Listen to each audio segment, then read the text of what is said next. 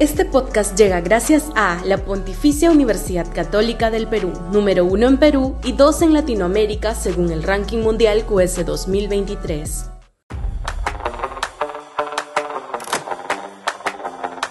Que viaje a otro lado la presidenta.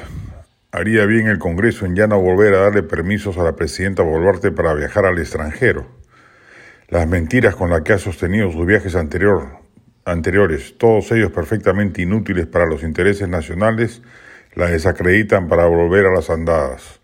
Que viaje la presidenta, pero al norte, donde las obras de prevención contra el fenómeno del niño no avanzan al paso debido, al sur, donde la gente la aborrece, pero donde justamente por ello es menester reconstituir la imagen presidencial que se quede en Lima y se aboque a reunirse con su ministro de Economía y busque algún remedio a la crisis económica que transitamos y que radica básicamente, además de las políticas contractivas necesarias del BCR, en la ausencia de confianza del sector empresarial para invertir.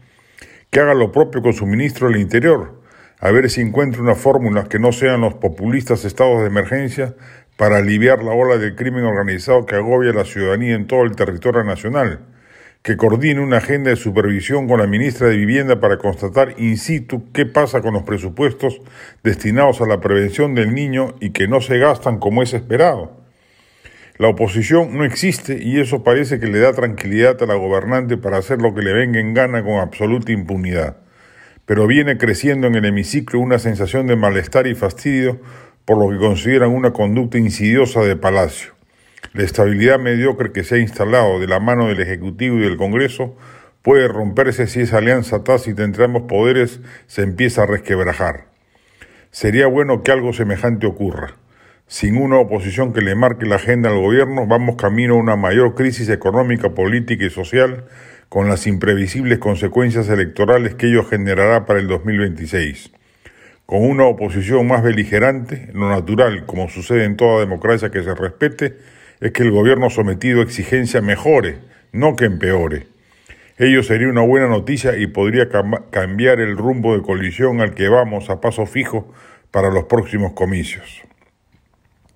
La del estribo. Nunca imaginé el placer de leer a Shakespeare en su versión original. Lo acabo de hacer con Romeo y Julieta, la tragedia acontecida en Verona, narrada como obra de teatro por el genio británico, Gracias una vez más a la agenda maravillosa del Club del Libro que dirige Alonso Cueto. Entre a Patreon y allí lo encuentra. Lo recomiendo.